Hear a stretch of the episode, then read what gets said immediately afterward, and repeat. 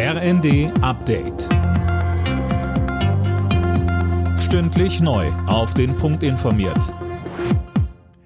Im Studio Dirk Jostes. Guten Morgen.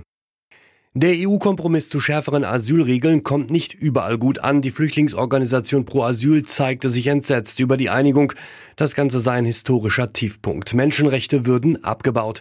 Positive Reaktion hingegen aus der Bundesregierung. Innenministerin Faeser sagte. Aus meiner Sicht ist es wichtig, dass wir europäische Asylgesetze haben, um Migration mehr zu ordnen, zu steuern. Das ist keine nationale Aufgabe. Es ist eine europäische Aufgabe und das ist jetzt mit diesem Paket gelungen und auch noch in diesem Jahr. Das ist wirklich etwas sehr Positives.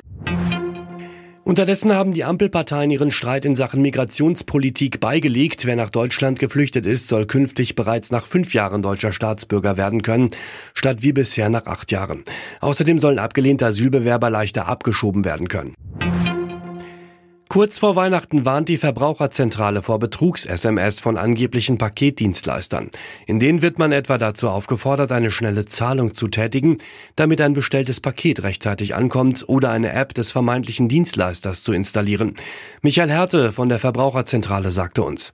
Diese Apps, die sind teuflisch, denn solche Apps führen dazu, dass die Daten aus dem Handy abgefischt werden, zum Beispiel ganze Adressregister und dann wird mein Smartphone-Telefonbuch an irgendeine Tätergruppe gesandt, sodass die dann wieder frische Adressen haben, sodass die ihre schädlichen SMS an all meine Leute aus meinem Telefonbuch senden.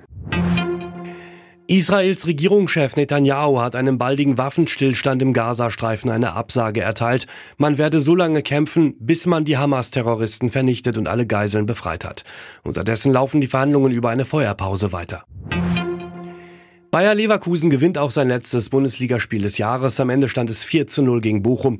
Leverkusen bleibt damit ungeschlagener Tabellenführer. Außerdem spielten Wolfsburg Bayern München 1 zu 2, Frankfurt Mönchengladbach 2 zu 1, Stuttgart Augsburg 3 zu 0, Heidenheim Freiburg 3 zu 2 und Union Berlin Köln 2 zu 0.